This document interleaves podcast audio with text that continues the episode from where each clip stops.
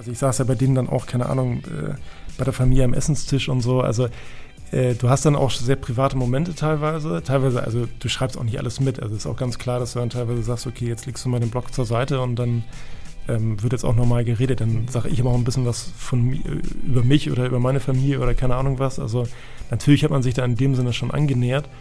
Äh, trotzdem musst du dir dann vor allem im, im, Schreibprozess wieder klar werden, okay, du musst jetzt hier nüchtern, neutral drauf gucken. So. Und da hat, also das Schreiben von dem Text, das hat mir schon, äh, da habe ich schon geschwitzt. Also das war schon, das war schon eine krasse. Auch, auch weil du natürlich dann überlegen musst, okay, du musst jetzt zwei Jahre in einen Text packen. Ja. Äh, du hast tausend Sachen mit dem irgendwie erlebt und es waren eine Sache war besser als die nächste und du musst aber jetzt hier sortieren und gucken, dass du irgendwie eine stringente Geschichte schreibst.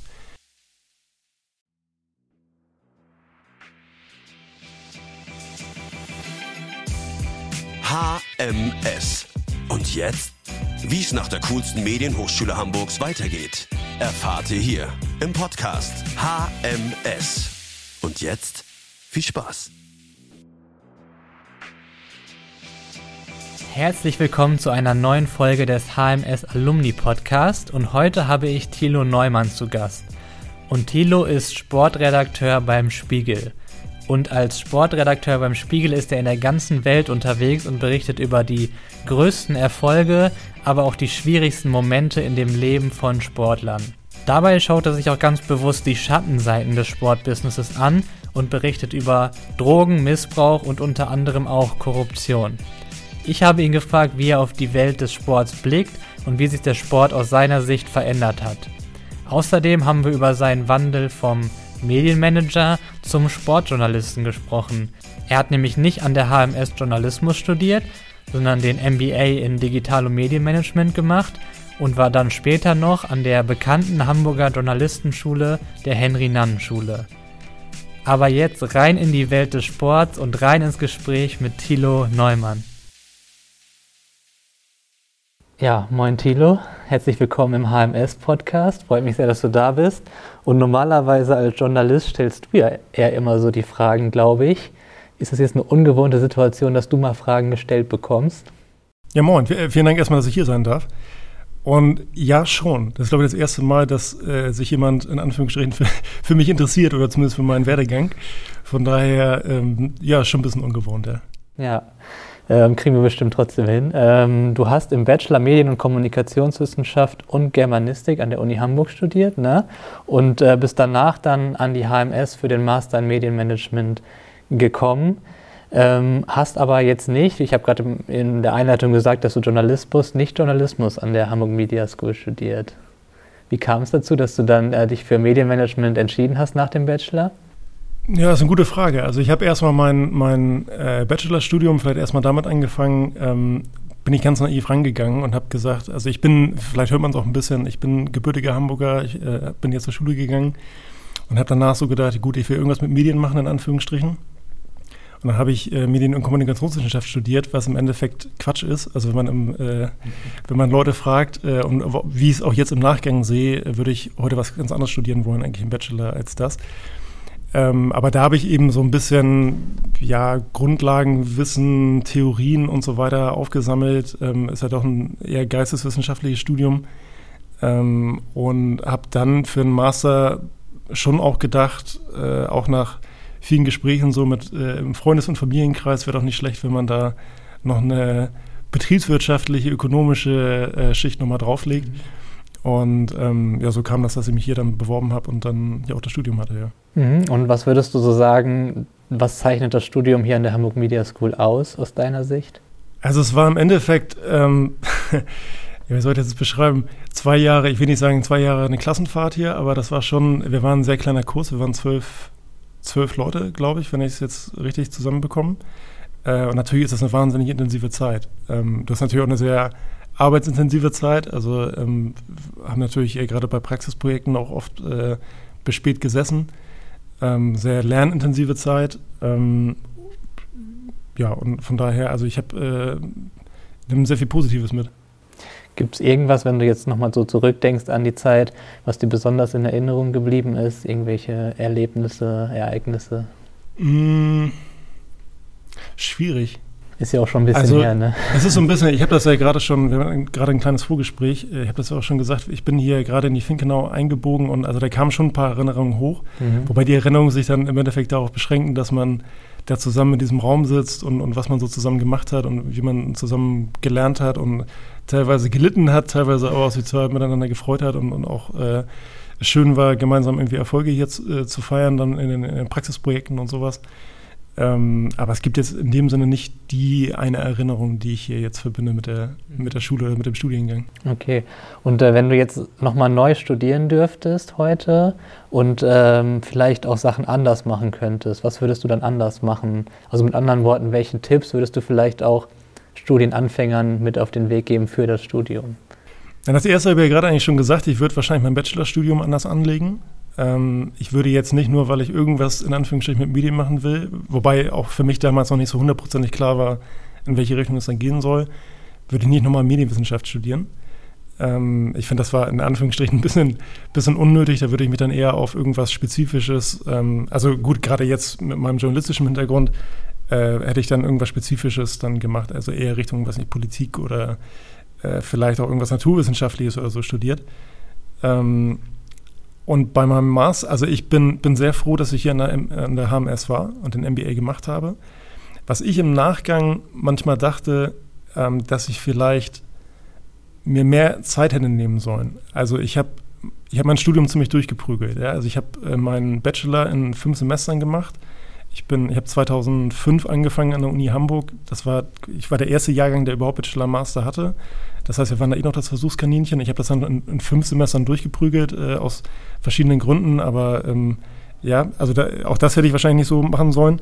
Hab dann ähm, und bin dann direkt hierher gekommen. Mhm. Und im Nachgang muss ich sagen, ja, ich hätte vielleicht erstmal so ein bisschen Praxisluft schnuppern sollen oder können, äh, weil ich dann, ich meine, du bist dann zwei Jahre hier und kriegst quasi zwei Jahre Druckbetankung, ja, in äh, rechtlichen, in ökonomischen, in, in äh, allen möglichen Facetten. Ähm, und manchmal nimmst du das dann einfach auf und, und lernst das quasi noch so ein bisschen wie, in Anführungsstrichen, klar, es ist die Hamburg Media School, aber wie an der Schule eben. Mhm. Ähm, und hast aber nicht so richtig den, den Bezug zur Realität oder den Bezug zur Praxis. Und den, der kam bei mir dann immer erst im Nachgang jetzt. Also ich habe dann ja auch äh, im Verlagsmanagement noch gearbeitet, da habe ich dann viele Sachen anwenden können. Aber vielleicht wäre es im Nachgang besser gewesen. Ich wäre eben nach dem Bachelor erstmal ein, zwei Jahre vielleicht in die Praxis gegangen und wäre dann, hätte dann dieses Studium gemacht. Dann wäre ich wahrscheinlich noch mehr rausgenommen, als ich es eh schon gemacht habe. Mhm.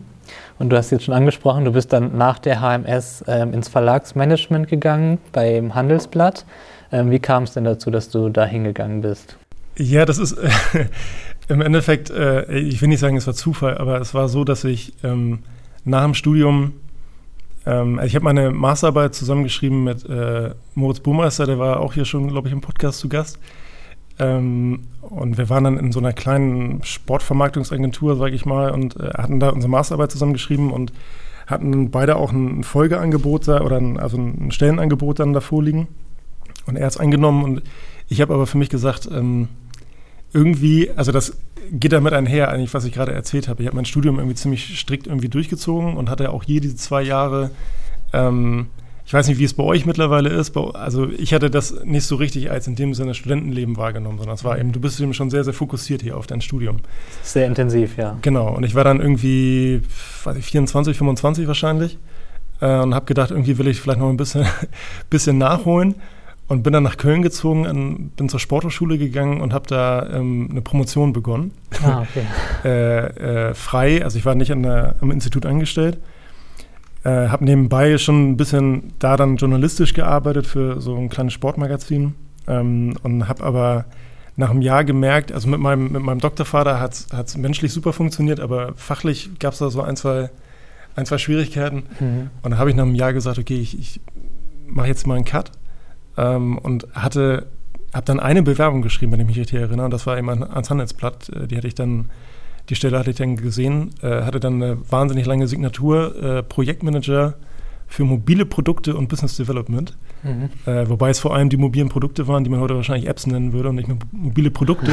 Ja. Aber ähm, ja, das war dann 2012, im Herbst 2012 habe ich da angefangen, ja. Mhm. Mhm. Und äh, dann, du warst ja dann schon in einem Medienhaus, also wo auch Journalismus betrieben wurde. War das dann so, dass du da dann wieder gemerkt hast, ähm, vielleicht bin ich hier, also vielleicht macht mir das Journalismus an sich noch mehr Spaß als das Verlagsmanagement? Also kam das dann auch nochmal dadurch, dass du da so nah dran warst? Oder wie kam dann am Ende der Switch, dass du dann gesagt hast, Journalismus, da möchte ich eigentlich voll reingehen? Also bei mir war das eigentlich schon zu Schulzeiten, dass ich gesagt habe, also eigentlich würde ich das gerne machen, wäre ich gern Journalist. Aber ich weiß nicht, ob mir am Ende immer so ein bisschen das ja, Selbstvertrauen oder, oder, oder am Ende irgendwie so ein bisschen die Courage gefehlt hat, das dann auch mal wirklich anzugehen. Also ich habe auch schon während des Bachelorstudiums Praktika gemacht im, im Journalismus. Mhm. Dann immer, wie gesagt, bei, bei kleineren Zeitschriften und so. Ähm, ich bin jetzt nicht der Typ, der jetzt von der Pike auf irgendwie Lokaljournalismus irgendwie bei der, bei der Regionalzeitung dann irgendwie mit 16 angefangen hat, das nicht. Ähm, aber es hat mir immer schon irgendwie Spaß gemacht. Und ich habe auch, auch noch während, des, während der Handelsblattzeit eigentlich immer diesen Kontakt dann zur Redaktion auch weiter gesucht. Mhm. Ähm, also es, es, war eine Sache zum Beispiel, ich habe mein, äh, meine Urlaube im Sommer äh, immer danach gelegt, ich bin dann für ähm, eine kleine Zeitschrift, die nennt sich Basket, das ist eine, also eine Basketballzeitschrift, äh, die in Köln produziert wird. Und bei denen hatte ich 2000, also irgendwann, auf jeden Fall, während meines Bachelorstudiums habe ich da mein erstes Praktikum gemacht.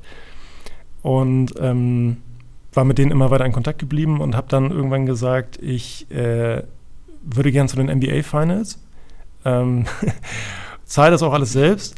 Äh, also es ist quasi mein Urlaub, ihr müsst mich nur akkreditieren. Und ja. ich schreibe euch dann eben da zwei, drei Texte und ihr, ihr, zahlt mir bitte diese Texte das Jahr, dass ich zumindest irgendwie, keine Ahnung, vielleicht den Flug oder so rausbekomme und den Rest zahle ich eben selbst, okay. Ja. Aber dafür habe ich dieses Erlebnis quasi da sein zu können. Okay. Äh, und das habe ich dann auch noch, auch während der Handelsplatzzeit habe ich das dann noch gemacht. Ähm, und hat mir da quasi, ich hatte immer quasi so einen, einen Fuß irgendwie da in, in dieser Tür drin, aber ich habe es nie eigentlich so richtig äh, mit ganzem Herzen verfolgt. Äh, und habe auch dann in der Zeit, in der ich da beim Handelsblatt war, ähm, auch diese Rolle des Projektmanagers schon, glaube ich, auch mit, äh, mit vollem Einsatz auch ausgefüllt. Also das war jetzt nicht so, dass ich jetzt äh, von vornherein gesagt habe, das interessiert mich eigentlich gar nicht. Mhm. Und dann äh, das, die kleinen, den, den Fuß, den du immer so ein bisschen in der Tür hattest, den, dann irgendwann hast du die Tür richtig aufgemacht und bist zur Henry-Nannen-Schule gegangen. Ähm, das ist ja hier in Hamburg so eine sehr renommierte Schule auch für Journalismus. Ähm, wie kam es dann dazu, dass du dich da beworben hattest und was würdest du auch sagen, was zeichnet dann die Schule da aus und auch die Zeit, die du dann da verbracht hast? Oh, das sind jetzt mehrere Viele Fragen, Fragen auf eine. Genau, also vielleicht erstmal, wie, wie kam ich dazu? Also im Endeffekt, ähm, also ja, ich habe zu Anfang großen Spaß gehabt, auch bei dieser Projektmanagement-Tätigkeit beim Handelsblatt, habe aber dann doch relativ schnell auch gemerkt, das war ungefähr nach einem Jahr, dass es eigentlich für mich so nicht weitergeht. Also es gab mehrere Faktoren, warum ich am Ende dann mit dieser Stelle irgendwie unzufrieden war. Also es lag intrinsisch eigentlich vor allem in mir. Mhm. Äh, also ein Punkt ist zum Beispiel, dass ich für mich, also für mich war es immer wahnsinnig unbefriedigend, abends nach Hause zu gehen als Projektmanager und eigentlich hast du, also du hast ganz viel gemacht, aber irgendwie kannst du, ich konnte zum Beispiel meiner Freundin zu Hause dann nicht sagen, was ich eigentlich erreicht habe oder gemacht habe. So. Das war irgendwie ganz schwer irgendwie, irgendwie auszudrücken oder so. Und ich hatte jetzt nicht, nichts haptisch in der Hand. Ich hatte nicht, äh, konnte nicht sagen, den Zettel habe ich abgearbeitet oder so. Oder gut, das vielleicht schon, aber irgendwie wäre das äh, trotzdem irgendwie ein bisschen abstrakt. Ähm, und das war einer von vielen Punkten, wo, wo ich am Ende gesagt habe, irgendwie, ich glaube, ich will das auf Dauer irgendwie nicht machen. Und eigentlich zieht es mich dann doch wieder in diesen Journalismus rein. Mhm. Ich habe, ähm, also heute kann ich das ja sagen, damals wäre es vielleicht ein bisschen schwierig gewesen. Ich habe dann ähm, das Jahr 2014, ich habe es nicht gezählt, aber ich vermute also sicherlich zwischen 25 und 30 Bewerbungen geschrieben. Ähm, hatte auch mehrere Vorstellungsgespräche. Teilweise wollte man mich dann auch haben, teilweise habe ich dann abgesagt. Äh, also an Redaktion ähm, oder? Nee, an, also das meiste waren, waren dann auch, also ich wusste, ich brauche eine Veränderung. Mhm. Erstmal wahrscheinlich auf vielleicht dann doch auch vom Arbeitgeber. Ich habe dann mich trotzdem immer noch, weil ich dachte, ja, okay, du hast dieses MBA-Studium, dann quasi in, in äh, also mit diesen Qualifikationen quasi beworben, dann für, für andere Medienhäuser oder, oder andere Bereiche, dann auch im Projektmanagement beispielsweise. Und habe dann aber, wie gesagt, auch während der Bewerbungsprozesse ganz oft gemerkt, so, ja, eigentlich, also das sind nette Leute und so und wahrscheinlich wäre die Aufgabe auch so halbwegs spannend, aber weiß ich nicht, willst du was am Ende wirklich machen so? Also eigentlich willst du ja was anderes. Mhm. Und ähm, das, gleichzeitig habe ich die ganze Zeit überlegt, okay, wie wäre es mit Journalismus? Aber Journalismus war für mich dann auch so, dass ich gedacht habe, gut, ich war, ich war dann 28, 29, ähm, wer, in Anführungsstrichen, wer will mich jetzt noch haben, quasi für ein Volontariat, wenn ich im Endeffekt gar nichts vor, also sehr wenig Erfahrung im Journalismus selber habe. Mhm. Da kam dann für mich, okay, eigentlich ähm, geht das jetzt nur noch über eine Journalistenschule. Mhm. Und für mich war schon auch während des, äh, während der Abi-Zeit, glaube ich, da war so das erste Mal, dass ich irgendwie diesen Namen Henry Schule irgendwie in meinem Kopf hatte und das aber verbunden habe mit, ähm, also im Endeffekt mit dem Schlaraffenland, ja. Also ich habe gedacht, so, ey, da kommst, kommst du eh nie hin, ja. Und ich glaube auch, dass ich, hätte ich mich jetzt beispielsweise mit, oder ich bin, ich bin überzeugt, wenn ich jetzt mit 23, 24 mich da beworben hätte, wäre ich auf keinen Fall genommen worden. Es war schon gut so, wie der Weg dann am Ende gelaufen ist. Ich war dann 29, als ich mich beworben habe. Und an der Nannenschule ist es ja so, du hast ein, ähm, du musst erstmal eine, eine Reportage einreichen und ein Kommentar war es, glaube ich. Äh, und dann kommst du, wenn du Glück hast, unter die, die letzten 80 ungefähr. Die werden eingeladen zum Assessment Center und davon werden ursprünglich eigentlich 20, bei uns waren es dann sogar nur 16 genommen dann für den Kurs. Ja. Und ich hätte mir immer gesagt, so, ja, also ich wäre enttäuscht, wenn ich nicht eingeladen werde, aber es ist völlig utopisch, dass ich nur diese letzten, ich dachte ja 20 komme, dann waren es eben noch mal weniger. Ähm, ja, und am Ende waren die aber so dumm und haben mich genommen. Also das war dann, ja, aber das ist auch eh, also du, du, kommst am ersten Tag hin und denkst immer noch, äh, jetzt fällt der Betrug auf, dass da irgendwie da, irgendeine Verwechslung gab es da, die wollten eigentlich Timo Neumann oder so und nicht Tilo äh, oder irgendwas oder, oder irgendeinen Zahlendreher da drin gehabt. Ähm, das Imposter-Syndrom. ja, so, so, in die Richtung geht das, ja. Ähm, aber und, und was war jetzt deine Frage? Genau, da, dann hat es geklappt und war ich wahnsinnig erleichtert. Also der Tag, an dem die Zusage kam, ähm, war also das klingt jetzt sehr pathetisch, aber wirklich einer der glücklicheren Tage in meinem Leben. Also das war wirklich, das ist sehr, sehr viel auch von mir abgefallen. Ähm, und ich muss auch sagen, dass sich das dann auch bestätigt hat. Also ich hatte eine wahnsinnig tolle Zeit an der Landesschule, auch ähnlich wie hier, sehr, sehr arbeitsintensiv, ähm, aber sehr, sehr erfüllend. Ähm, also für mich äh, auch wieder sehr pathetisch, aber ja, ein bisschen lebens, lebensverändernd. Ähm, ja. Und das, das Konzept der Schule ist auch so, dass dann Journalisten aus verschiedenen Redaktionen dann auch die Dozenten sind, oder? Ja, ich kann jetzt nur ein bisschen Geschichtsstunde geben, weil mittlerweile hat äh, die Schule, glaube ich, wenn ich es richtig weiß, die, die Ausbildung anders strukturiert. Mhm. Aber damals war es so, also der Lehrgang ging knapp 18 Monate äh, und da hatten wir vier Blöcke an der Schule und vier Praktika. Ähm, also im Endeffekt war es ziemlich genau halb-halb. Also die Hälfte der Zeit waren wir im Praktika, die Hälfte der Zeit waren wir äh, an der Schule. Und ja, da kamen ähm, Leute aus der Praxis, ja. Da kamen andere Journalisten, da kamen, also wir hatten jetzt, wenn ich mich jetzt gerade richtig erinnere, ich glaube, wir hatten nie jetzt irgendeinen Uniprof da sitzen oder so, der uns irgendwas erzählen wollte oder erzählt hat. äh, sondern nee, es waren immer Leute aus der Praxis, ja. Mhm. Und dann sehr intensiv mit uns eben sämtliche journalistischen Darstellungsformen durchgegangen sind oder äh, auch im Film- und Radiobereich Sachen gemacht haben. Und äh, was man da vor allem lernen musste, ähm, aber das kannte ich natürlich schon so ein bisschen hier von der HMS beispielsweise, wenn du so Probedurchläufe machst für Praxisprojekte, für Präsentationen oder so. Du musst Kritik eben abkönnen. Ne? Du musst mit Kritik äh, umgehen können, Kritik einstecken können und, und äh, dann auch ja, verarbeiten können. Ja. ja. ja. Und äh, danach, als du dann fertig warst, hast du ja als freier Journalist erstmal gearbeitet. Ähm, wie kommt dann so eine Entscheidung im Journalismus, weil ich auch gerade ja nicht aus dem Journalismus komme, sondern eher auf der Managementseite unterwegs bin. Ähm, wie entscheidet man, ob man freier Journalist wird oder ob man äh, fest angestellter Journalist wird? Also wie war das bei dir? Wie war da so der Entscheidungsprozess? Also ganz ehrlich gesagt, der Entscheidungsprozess wurde mir fast ein bisschen abgenommen. Also weil ich kein wirklich konkretes Angebot hatte nach der Schule ähm, was bei ein paar Leuten von uns äh, der Fall war. Ähm, ich hatte ehrlicherweise auch fast ein bisschen, äh, Panik ist vielleicht zu viel gesagt, aber ich hatte schon echt Respekt äh, davor, erstmal das frei zu versuchen, äh, weil ich jetzt auch nicht, zu der Zeit noch nicht jetzt riesig Kontakte hatte. Ähm, und für mich nur klar war, okay, in welche Schiene will ich? Ich will irgendwie im, vor allem im Sportjournalismus arbeiten. Ähm, und klar, da kommen dann natürlich nur bestimmte Redaktionen in Frage. Äh, auch wenn, da gibt es natürlich auch viele Redaktionen, klar, aber du musst natürlich trotzdem erstmal ein bisschen Klinken putzen und, und versuchen, da in, einen Fuß in die Tür zu kriegen bei manchen Leuten. Ähm, und ich hatte, wie gesagt, zu Anfang schon ziemlich einen Respekt davor. Ich muss aber im Nachgang sagen, äh, war das eine super Zeit. Also äh, ich, ich würde das äh, würde das heute wieder so machen. Warum? Na, es war im Endeffekt so ein bisschen, also jetzt mal ganz blöd gesagt, so ein bisschen das Gefühl von Freiheit. Also du konntest deine eigenen Themen machen. Ähm, klar, musst es eben gucken. Es war jetzt für mich finanziell nicht die lukrativste Zeit, das ist ganz klar. Mhm. Zumindest die erste Zeit nicht. Ähm, hab dann also nach einem halben Jahr andocken können bei einer Produktionsfirma, äh, die für die ARD arbeitet, ähm, dann für das, fürs Fernsehen. Fernsehen ist dann schon deutlich lukrativer als beispielsweise, wenn du jetzt für Tageszeitungen irgendwas okay. schreibst.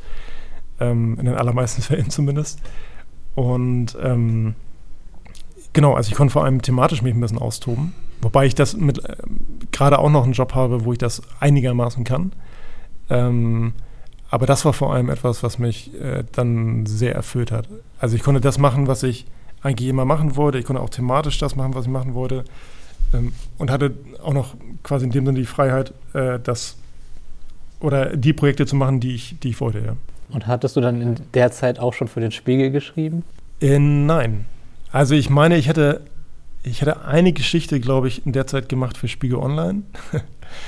Aber das war es, glaube ich. Also da gab es keinen. Es gab ein bisschen Vitamin B. Es gab einen, einen Kollegen, der mich dann empfohlen hat für den Spiegel. Aber ähm, ich habe auch erstmal beim Spiegel, das darf ich glaube ich sagen, erstmal auch nur einen Drei-Monats-Vertrag bekommen. Oder drei oder vier Monate waren es, glaube ich. Dass man sich gegenseitig mal so ein bisschen austestet. Und es war dann aber relativ schnell klar, dass das irgendwie, also menschlich und fachlich irgendwie passt und dass, äh, dass es da weitergeht. Ja. ja, cool. Jetzt bist du ja schon äh, fünf, seit fünf Jahren beim Spiegel oder so? Ja, genau. Also ich habe im Oktober 17 angefangen, also über, über fünf Jahre, ja. Ja. Ja, und äh, da wäre jetzt so die erste Frage, wie muss man sich denn so einen Berufsalltag als Sportredakteur vorstellen? Gibt es denn überhaupt einen Alltag oder ist das sehr unterschiedlich? Ja, so einen richtigen Alltag gibt es eigentlich nicht. Also jetzt muss man auch dazu sagen, okay, mit Corona hat sich natürlich auch wieder ein bisschen was geändert, so, also vor allem örtlich. Ich war vorher ja so drei bis vier Tage die Woche hier in Hamburg, dann im, wirklich im Büro. Also wenn ich nicht auf Reisen war, weil ich natürlich auch viel auf Reisen bin. Ähm, und jetzt mache ich eben sehr viel aus dem Homeoffice.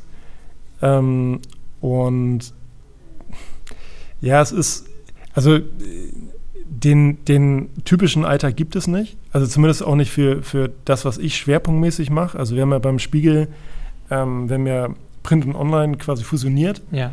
Äh, seit einigen Jahren jetzt.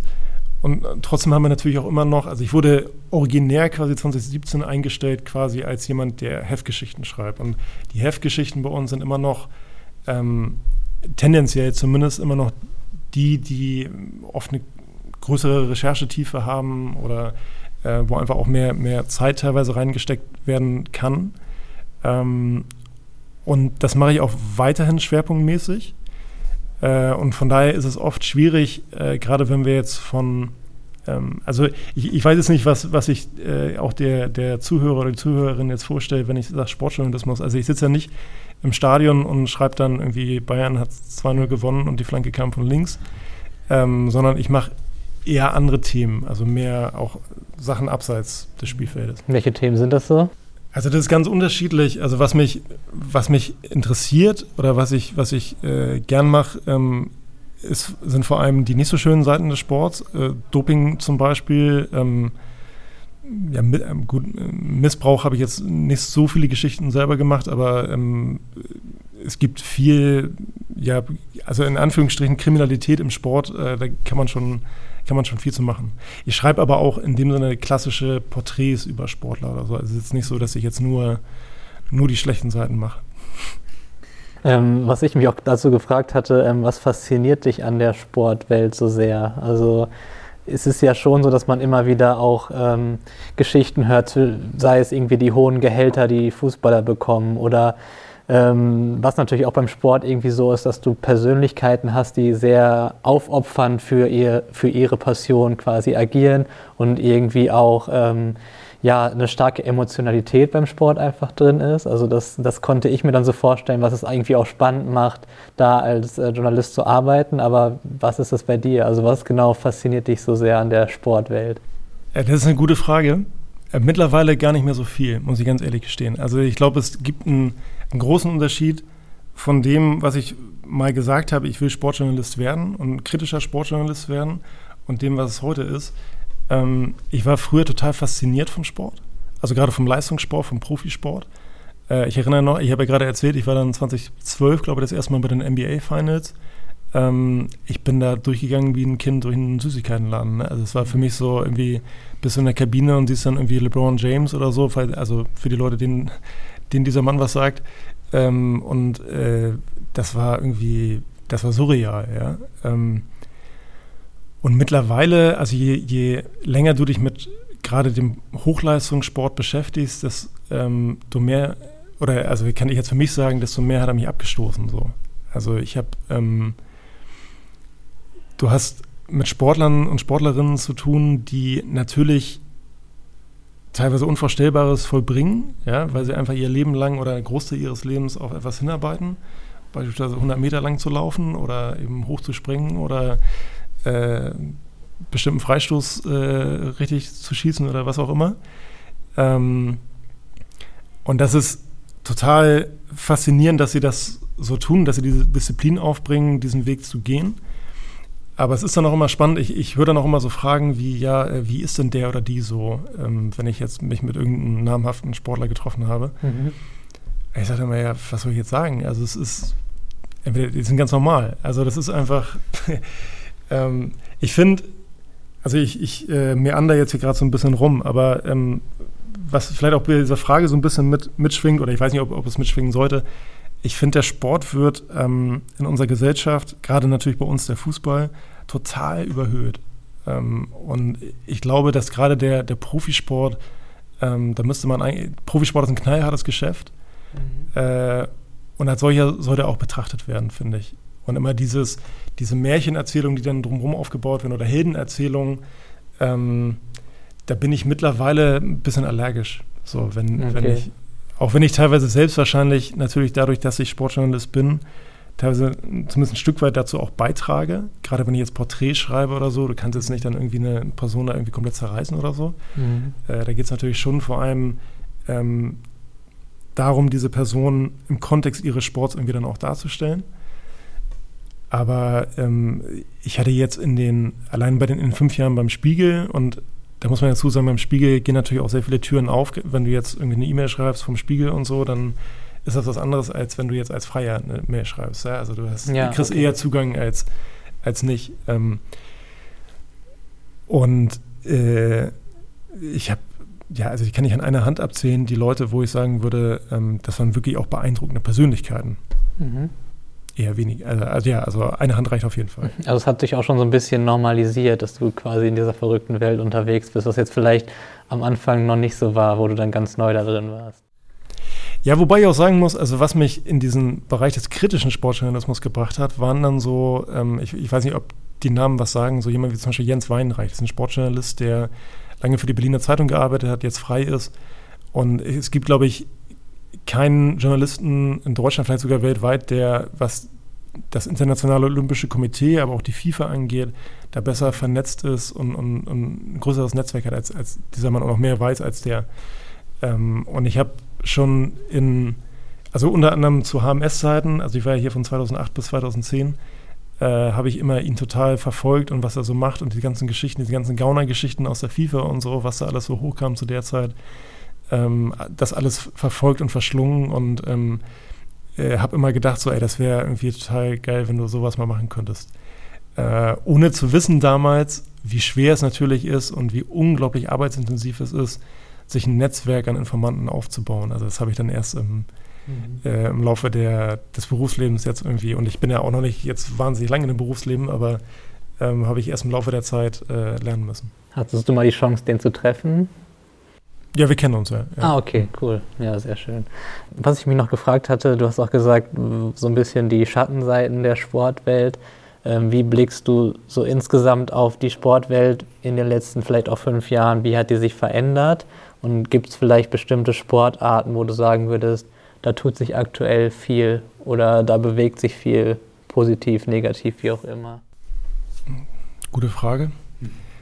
Also was natürlich in den letzten Jahren jetzt verstärkt hochkommt, ähm, ist das Thema Missbrauch. Ne? Also gerade jetzt im Kindesmissbrauch oder auch im, im Erwachsenenbereich äh, sexualisierte Gewalt. dass da immer mehr Menschen eben aufstehen, immer mehr ähm, Betroffene aufstehen und, und das eben auch publik machen. Und das ist, glaube ich, was, was immer schon sportimmanent war, weil es einfach auch gesellschaftsimmanent ist. Also das ist ja kein Problem des Sports, aber im Sport wird es dann häufig dann eben sichtbar, weil es eben diese Abhängigkeitsverhältnisse gibt zwischen Trainer, Trainerin und Schüler, Schülerin. Und ähm, das ist was, was ich, was ich sehr positiv wahrnehme, dass da beispielsweise im Bereich des Turnens ähm, oder, oder Schwimmens oder auch in anderen Bereichen, dass da mittlerweile äh, auch schon in jungen Jahren teilweise die Athletinnen und Athleten hervortreten und sagen, äh, hier ist was passiert, was, was nicht sein darf. Ähm, wenn du jetzt aber so generell von einzelnen Sportarten redest, wüsste ich gar nicht, was ich jetzt, was ich jetzt noch antworten könnte. Also es ist so, ähm, ich finde, es ist immer noch in Deutschland ja auch sehr Fußball fokussiert. Mhm. Ähm, wie der Fußball durch die Corona-Phase gekommen ist, gerade eben der Profifußball, ähm, muss jeder selbst bewerten. Das, äh, aus meiner Sicht wurde da auch schon, also was ich eben schon meinte, so, also diese gesellschaftliche Überhöhung des Sports wurde da aus meiner Sicht schon auch gut sichtbar. Dass eben Turnhallen, alles mehr, alles war irgendwie geschlossen, keiner durfte irgendwie spielen, nur die Fußball-Bundesliga durfte spielen. Ähm, aber das zeigt aus meiner Sicht, ich will das gar nicht jetzt äh, groß kritisieren, aber es zeigt aus meiner Sicht eben ganz gut, äh, wo wir gesellschaftlich da, glaube ich, stehen oder wie wir das irgendwie, wie wir das gewichten als Gesellschaft. Ne? Ja. Ähm, ich habe gesehen, dass du einen Artikel geschrieben hattest, wo du einen Sportler, ich glaube, es war auch ein Olympionik, über zwei Jahre lang begleitet hattest. Und äh, was ich mich da gefragt hatte, wenn man dann so einen Menschen auch so lange begleitet und so intensiv, ob dann auch irgendwie, also es ist ja auch natürlich, dass dann so eine menschliche Beziehung zwischen einem entsteht und äh, wie du damit umgehst. Also versuchst du dann bewusst dann doch wieder so eine objektive journalistische Distanz zu bewahren oder sagst du, dass das geht dann gar nicht mehr, so komplette Objektivität gibt es gar nicht? Also wie denkst du darüber nach? Also generell muss ich sagen, äh, ich, ich halte es schon mit diesem Satz von Hans-Joachim Friedrichs, man soll sich mit keiner Sache gemein machen, auch nicht mit einer guten. Und in dem Fall, den du jetzt ansprichst, also es geht um einen Ringer, Frank Stäbler, ähm, ja, genau. der dann auch Bronze gewonnen hat dann in Tokio. Äh, und äh, für mich ja auch totales Glück in Anführungsstrichen, dass äh, Corona kam. Also dadurch wurde quasi meine Einjahresbegleitung zu einer Zweijahresbegleitung. Und in diesem einen Jahr sind noch krasse Dinge passiert, dass er sich selbst infiziert, also dass er sich mit Corona infiziert hat, mit Spätfolgen dann auch und alles Mögliche. Also waren tausend, tausend Stränge irgendwie in dieser Geschichte. Und äh, da ist es mir wirklich verdammt schwer gefallen, also was du gerade ansprichst, weil ähm, dieser Mann grundsympathisch war, beziehungsweise grundsympathisch vor allem in dem, was er da, also in seiner Geschichte.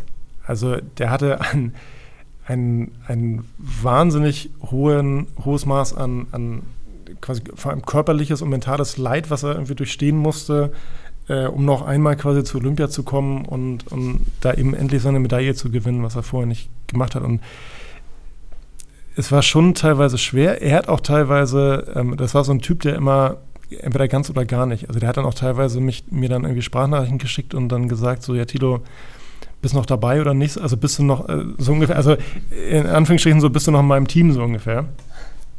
Und ich habe immer wieder versucht, so klar zu machen, ey, ähm, das bin ich eh nicht, aber ich begleite dich weiter gern so, ne? Und ja. ähm, das war schon, also da hatten wir schon einige Gespräche, wo immer wieder auch durchkam. Also ich saß ja bei denen dann auch, keine Ahnung, äh, bei der Familie am Essenstisch und so. Also äh, du hast dann auch sehr private Momente teilweise. Teilweise, also du schreibst auch nicht alles mit. Also ist auch ganz klar, dass du dann teilweise sagst, okay, jetzt legst du mal den Blog zur Seite und dann ähm, wird jetzt auch normal geredet. Dann sage ich immer auch ein bisschen was von über mich oder über meine Familie oder keine Ahnung was. Also natürlich hat man sich da in dem Sinne schon angenähert. Äh, trotzdem musst du dir dann vor allem im, im, Schreibprozess wieder klar werden, okay, du musst jetzt hier nüchtern, neutral drauf gucken. So. Und da hat, also das Schreiben von dem Text, das hat mir schon, äh, da habe ich schon geschwitzt. Also das war schon, das war schon eine krasse. Auch, auch weil du natürlich dann überlegen musst, okay, du musst jetzt zwei Jahre in einen Text packen. Ja. Äh, du hast tausend Sachen mit dem irgendwie erlebt und es waren, eine Sache war besser als die nächste und du musst aber jetzt hier sortieren und gucken, dass du irgendwie eine stringente Geschichte schreibst. Äh, die vor allem dann auch die Leute kapieren, die eben nicht den schon seit zwei Jahren kennen und muss irgendwie versuchen, diesen, diesen Mann greifbar zu machen. Ähm, und das war, das war echt eine Aufgabe. Also sowohl eben mental, wie gesagt, eben klar, dass du eben nicht zu nah daran gehst mhm. oder, oder zu nah bist. Ähm, und auf der anderen Seite eben diese, äh, diese enorm lange Zeit dann irgendwie in einen Text zu gießen. Und was war dann so die Reaktion auch von ihm auf den Artikel? Äh, wir haben über das Stück selber nie gesprochen danach. Ich weiß dann von einem äh, gemeinsamen Bekannten, den ich jetzt hier nicht offenbaren kann, weil der, äh, vielleicht hört er das jetzt hier mit, aber das war ein Informant von einer anderen Geschichte. Aber der hat ihn dann ähm, zwei oder drei Tage nach äh, seinem Medaillengewinn von Tokio getroffen. Und bei einer Party irgendwie vom, vom Deutschen Olympischen Sportbund. Und äh, da hat äh, wohl, hat er ihn wohl auf mich angesprochen. Also er hat Frank Stäbler angesprochen auf, auf, auf mich. Und dann muss Frank Stäbler wohl gesagt haben, ähm, das ist, war einer von zwei Journalisten in meinem Leben, die mich nicht verarscht haben. Von daher geht er davon aus, dass er den Text ganz gut fand. Äh, das war so ein Typ, also Frank Schäbler war so ein Typ, der hat dann immer, keine Ahnung, immer irgendwelche Motivationssprüche gehabt und der arbeitet jetzt auch als Motivationstrainer, muss man dazu sagen. Und der hat mir alle, alle halbe Stunde hat er mir irgendeinen neuen Spruch von, von aus, aus irgendeinem Rocky-Film irgendwie äh, an den Kopf geschmissen oder hat äh, über irgendwelche äh, YouTube-Clips von Shaolin-Mönchen irgendwas erzählt und so. Und das also der war immer irgendwie auf, unter Vollstrom. ähm, ja, aber ähm, lange Rede, also das war so, äh, das, das war seine Reaktion und äh, damit kann ich dann ganz gut leben. Ja. Ähm, Gibt es sonst noch weitere spannende Persönlichkeiten jetzt außer Ihnen, die du getroffen hast, wo du vielleicht noch was erzählen kannst, wo du besondere Begegnungen hattest? Also wer mich menschlich am meisten beeindruckt hat, äh, das war jetzt im vergangenen Jahr 2022, habe ich in ähm, Stockholm Armand Duplantis getroffen. Äh, Spitzname Mondo. Mondo Duplantis ist, ähm, wem das nicht sagt, der Weltrekordhalter im Stabhochsprung. Mhm. Und er ist, lass mich jetzt nicht lügen, ich glaube, der ist jetzt 22 Jahre alt oder 20 Jahre jung und aber extrem weit für sein Alter. Also der war wirklich, das war ein sehr, sehr cleverer Bursche. Mhm. Ähm, und es war super angenehm, mit dem zu sprechen. Der hatte dann, also ich hatte auch ehrlicherweise dann Reporterglück. Also ich habe ihn vorher schon zweimal getroffen und dann war aber dann für den dritten Termin war dann das große Interview verabredet. Und mein Reporterglück war dann, also sowohl von mir als auch dem Fotografen, der da mit dabei war, dass er verpennt hat. Und er rief mich dann irgendwann, also er war dann zum, zum angegebenen Zeitpunkt nicht da. Äh, ich habe dann versucht, seine Mutter, ich hatte Kontakt zu seiner Mutter, hatte seine Mutter dann versucht zu erreichen, wo er ist und so. Und niemand ging ran, sein Manager ging irgendwie auch nicht ran. Und auf einmal rief er mich selber an aus dem Auto und meinte, ja, er hätte verschlafen und tut ihm, tut ihm total leid, das wäre ihm das letzte Mal vor irgendwie acht Jahren passiert. Äh, und er hätte jetzt aber, er würde sich jetzt, er hat sämtliche anderen Termine abgesagt, er hat jetzt nur dann für uns einen, einen kompletten Nachmittag quasi. Und das ist dann schon, das klingt jetzt, das klingt jetzt nach, eigentlich nach wenig, wenn du an einem kompletten Nachmittag irgendwie äh, eine Person irgendwie erklären musst. Ähm, aber im Sportbereich, das ist eh, ich weiß nicht, ob wir dazu gleich noch kommen, aber die Zugänge zu Sportlern sind oft sehr, sehr eingeschränkt, ähm, weil es natürlich mittlerweile auch äh, verschiedene Plattformen gibt, auf denen Leute ihre eigenen Messages, also die sind nicht auf mich angewiesen, um, um Messages okay, irgendwie ja. äh, rauszuhauen. Und ähm, von dem war ich total beeindruckt. Also wo ich dachte, ey, in dem Alter bin ich gefühlt noch mit der Trommel im Weihnachtsbaum gelaufen und äh, mit, mit dem konntest du dich wirklich richtig gut unterhalten. Und das war auch jemand, also das klingt jetzt vielleicht banal, aber du hast richtig gemerkt, okay, wenn du ihm eine Frage stellst, der denkt erstmal drüber nach. Der denkt nach, was er jetzt darauf antwortet und der lässt das wirklich erstmal wirken. Ähm, ich, also wie gesagt, klingt jetzt vielleicht für, für manche so ein bisschen äh, lächerlich, aber gerade im Sportbereich hast du das nicht oft. Und oft, wenn er einfach irgendwelche Plattitüden oder irgendwelche, äh, irgendwelche Floskeln rausgehauen. Äh, und das war bei ihm überhaupt nicht der Fall. Der hat sich wirklich mit, mit, äh, mit dem, was er da als Stabhochspringer, was ja auch ein absurd krasser Sport ist, ähm, hat er sich schon, und auch, aber auch mit, mit allem drumrum hat er sich eben sehr, sehr dezidiert auseinandergesetzt und konnte das dann eben auch artikulieren. Mhm. Und die, die Beziehung zu den Sportlern hat sich dann schon verändert, so wie, wie du das gerade erzählt hast. Also äh, macht ja auch irgendwie Sinn, wenn man jetzt heutzutage haben ja oft die Sportler auch sehr große Followerschaften auf Social Media und können da ihre, ihre Geschichte erzählen, ihre eigene Geschichte, so wie sie sie erzählen wollen und haben quasi dadurch mehr Kontrolle. Also merkst du das dann schon, dass du dann dass Leute irgendwie zurückhaltender sind, wenn du Interviewanfragen oder so stellst und ähm, warum machen die es dann trotzdem, die Sportler? Also was ist so deren Sichtweise darauf? Naja, am Ende ist ja das, was ich mache. Also, in, in, also wenn ich zum Beispiel jetzt ein Porträt schreibe über diesen Stabhochspringer, ist das ja jetzt mal streng genommen eigentlich PR. Das hat er eigentlich, also klar, ich, ich versuche diese Person irgendwie den, der Leserschaft näher zu bringen, aber die andere Person, wenn das jetzt nicht wahnsinnig kritisch ist, hat er eigentlich dadurch nur Vorteile, weil er hat wieder Medienpräsenz und ähm, von daher gerade in Randsportarten und ich bin sehr gerne in Randsportarten unterwegs. Also ich äh, mache sehr, sehr wenig Fußball. Wir haben Leute bei uns, die eben sehr fokussiert sind auf Fußball und ähm, da will ich auch gar nicht groß irgendwie rein. Also ich habe ab und an mal Geschichten, die dann über Informanten oder so reinkommen, die dann eben im Fußball spielen. Aber ich biete jetzt nicht irgendwie groß selbst Fußballgeschichten meinem Ressortleiter oder so an. Ähm, weil ich da keine große Lust drauf habe. Weil gerade im, im, Fußballbereich ist es, glaube ich, ganz extrem. Also nehmen wir jetzt mal ein Beispiel Bayern München, die dann ihr, selbst ihren eigenen Fernsehsender haben. Mhm. Ähm, und natürlich Hauspostillen haben und ähnliches, wo, wo sie dann eben Sachen verbreiten können. Plus die Spieler dann auf ihren eigenen Social-Media-Kanälen, wenn du, wenn du die Followerzahlen siehst, gerade bei Instagram, ähm, wenn du da ein Statement setzen willst, dann haust du das eben in der Kache bei Instagram raus und bist nicht mehr darauf angewiesen, dass du jetzt eine, wie auch immer geartete, in Anführungsstrichen Kooperation oder wie auch immer mit einem Medienhaus eingehst, um, um das irgendwie in die Welt zu setzen. Da kannst du es dann gleich mehrsprachig machen ähm, und da reißt dann im, im, Zweifel auch mehr Leute sogar. Mhm. Äh, anstatt dass es dann, ich sage jetzt mal ganz blöd, beim Spiegel hinter die Paywall packst. Ja. Ja. Und ähm, trotzdem ähm, haben die dann vielleicht auch manchmal Sorge, gerade wenn es dann in so eine kritische Richtung geht oder Angst, dass sie natürlich irgendwie, dass du dann was aufdeckst, was die dann bloßstellt oder wo sie irgendwie nicht in so ein gutes Licht gerückt werden. Merkst du das dann auch oder? Ja, mein Standardspruch ist meistens beim ersten Gespräch, also wenn ich, der, der erste Kontakt läuft ja meistens über das Management. Und ähm, meist, wenn ich jetzt also wirklich nur erstmal die, die Absicht habe, erstmal beispielsweise ein Porträt zu schreiben, ja, dann rufe ich an und mein erster Satz ist meistens ja, äh, guten Tag, mein, mein, Name ist Thilo Norman, ich rufe an vom Spiegel, äh, aber nicht erschrecken, ich, ich rufe eine friedliche Mission an. Weil irgendwie ganz viele immer beim, beim Spiegel dann denken, ja, okay, was habe ich jetzt verbrochen oder was für, was für Leichen kommen jetzt aus dem Keller ja. raus. So, ne? Hat ja schon dieses Investigativjournalismus-Bild vom Spiegel im Kopf.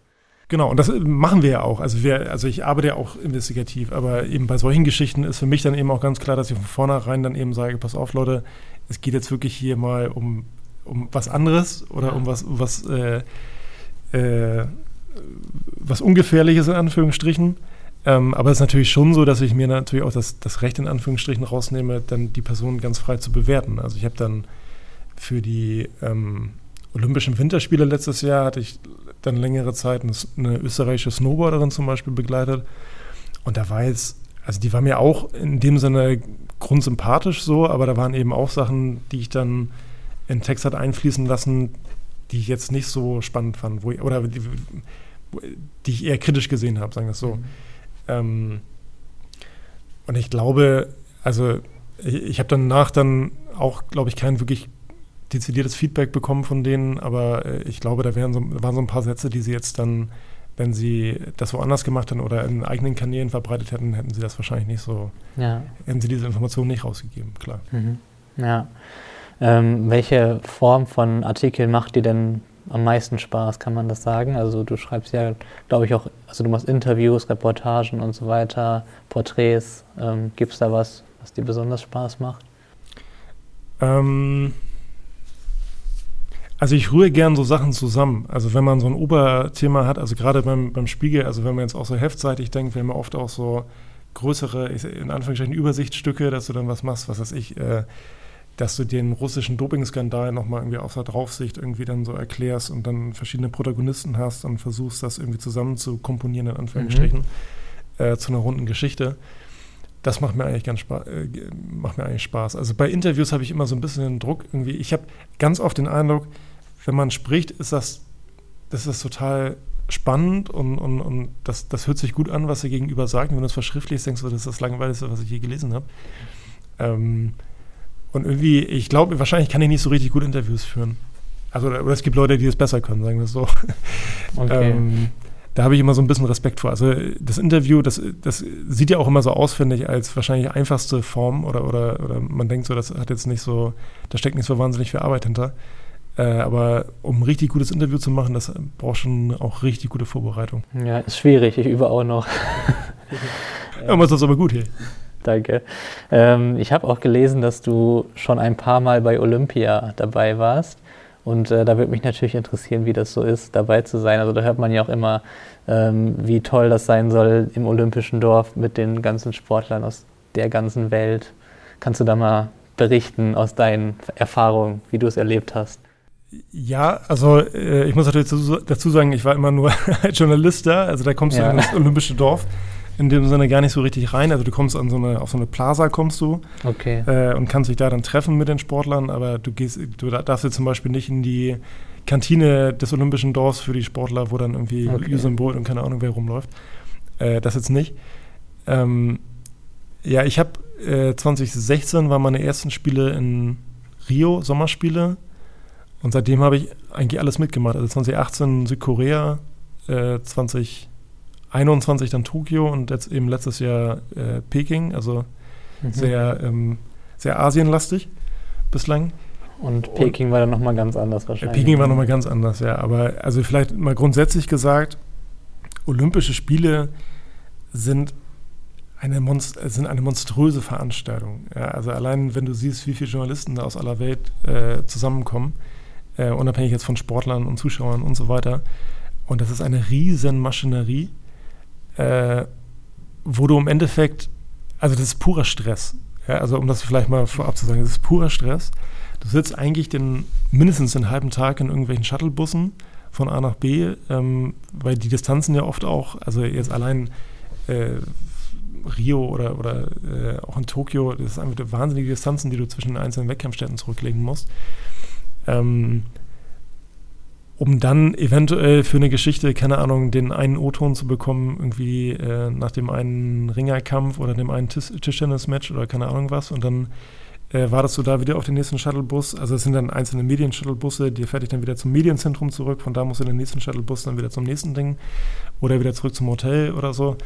Ähm, aber äh, es ist oft mit, der, mit enormen Belastungen verbunden. Und nach zwei Wochen weißt du echt nicht mehr, wo oben und unten ist. Also das ist ja. schon, äh, also es macht natürlich auch irgendwie auch Spaß, ja. Und natürlich ist es auch schon noch was Besonderes. Also Olympische Spiele haben natürlich, unabhängig davon, wie man jetzt äh, zu den ganzen Machenschaften im Hintergrund steht und zu den ganzen Funktionären und was da alles so passiert, ähm, haben natürlich schon auch immer noch einen enormen Reiz. Also es ist schon ein, eine, eine riesige Veranstaltung. Also wahrscheinlich nur vergleichbar, wobei das ganz anders natürlich gelagert ist mit den äh, Fußball-Weltmeisterschaften. Ja. ja. Ähm, wie, also welcher Ort, fand, welchen Ort fandest du dann am spannendsten, auch so von der Stadt und vom Umfeld her bei Olympia? Ja, also äh, Stadt am schönsten wahrscheinlich Tokio. Ich sage wahrscheinlich, weil ich ähm, also in Tokio auch schon eine Blase war, also eine Corona-Blase. Ähm, und ich die ersten zwei Wochen quasi wirklich nur ähm, ja, Hotelzimmer und Wettkampfstätten sehen konnte. Und klar, dann das, was sie auf dem Weg in den Shuttlebussen sehen konnten von der Stadt. Und hatte dann am Ende nach zwei Wochen wurde diese Blase, also je, je nachdem, wer zwei Wochen in dieser Blase drin war, konnte dann eben raus. Und dann hatte ich ein oder zwei Tage, um mir die Stadt ein bisschen mal anzugucken oder auch mal ein bisschen quer zu gehen. Ähm, und äh, ich will auf jeden Fall nochmal, es war mein erstes Mal in Tokio, und ich will auf jeden Fall nochmal nach Japan zurück und mir das dann nochmal genauer anschauen, weil äh, das, was ich gesehen habe, war, war wahnsinnig schön. Ja, cool. Und, und in Peking, da hat man ja dann auch echt viel von gehört, dass das äh, wirklich ähm, hart war, also von der Isolation der Sportler und so weiter. Ähm, wie war das dann auch für dich als Journalist? Also war deine freie Berichterstattung dann irgendwie eingeschränkt in irgendeiner Form oder wie, wie lief das da ab? Also man hat ja irgendwie gehört, dass teilweise Handys abgehört wurden. Hattest also, du da Angst, dass dein Handy auch abgehört wurde? Ja, also mein privates Handy hatte ich gar nicht mit. Und mein eigentliches Diensthandy ähm, war auch, das hatte ich glaube ich mit, aber war ausgeschaltet. Ähm, ich hatte quasi vom Arbeitgeber ein neues Handy mitbekommen äh, mit einer, mit einer SIM-Karte und auch einen anderen Rechner. Also wir hatten dann auch äh, wirklich äh, keine, keine Mühen gescheut, da wirklich ähm, uns vorzubereiten, was das, was das Thema IT-Sicherheit anging. Und da auch wirklich auf den Rechner auch nur das Nötigste draufgeladen. Also da waren so gut wie keine Ich hatte da einen Browser drauf und äh, irgendwie ein, ein Mail, ne, noch nicht mal Mail-Programm, Entschuldigung. Ähm, also es ging über, über einen Browser, bin ich dann irgendwie, habe mich da eingeloggt. Äh, aber mit mehreren Sicherheitsstufen und so weiter. Also es war schon, ähm, es war schon spannend. Äh, aber vielleicht äh, vorab, ähm, ich, ich wäre fast gar nicht nach Peking gekommen, weil ich habe, äh, ich hatte einen positiven Corona-Test. Also ich bin aus allen Wolken gefallen, weil ich hatte, äh, äh, ich habe hab irgendwann vom Gesundheitsamt einen, einen, Brief bekommen, dass ich äh, positiv gewesen sei. Ich hatte eine Woche vorher hatte ich mal einen Test gemacht ähm, und hatte aber nie das Ergebnis bekommen und war schon ein bisschen irritiert gewesen. Und irgendwie hatten, hatte dann das Labor das irgendwie verhunzt. Und ich wäre dann fast nicht nach Peking gekommen, weil dann ging so eine große Maschinerie los. Dann musste ich vier, lass mich jetzt nicht lügen, ich glaube, vier Tests in fünf Tagen machen. Mhm. Ähm, also alles PCR, also was dann ja auch nochmal mit erheblichen Mehraufwand und so weiter verbunden ist. Ja. Also diese in Anführungsstrichen richtigen PCR, da gibt es ja auch nochmal Unterschiede. Äh, und ich musste dann von der chinesischen Gesundheitsbehörde, war es, glaube ich, die mussten mir dann noch dann irgendwas bestätigen. Und also ich hatte am Ende hatte ich einen Ordner so ungefähr mit Unterlagen, den ich dann mitnehmen musste auf die Reise. Ich bin ein paar Tage oder fast eine Woche, glaube ich, später, als ich eigentlich fliegen sollte, bin ich hingeflogen dann.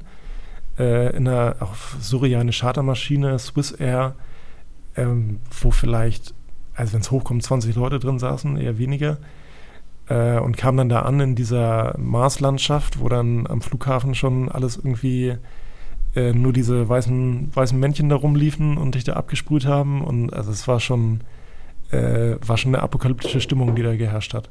Mhm. Und das hat sich so ein bisschen durch diese zwei Wochen dann auch da gezogen. Ähm, also ja. ich war, glaube ich, noch nie so erleichtert nach einer Auslandsreise, äh, wie da, als der Flieger wieder nach Deutschland abgehoben hat.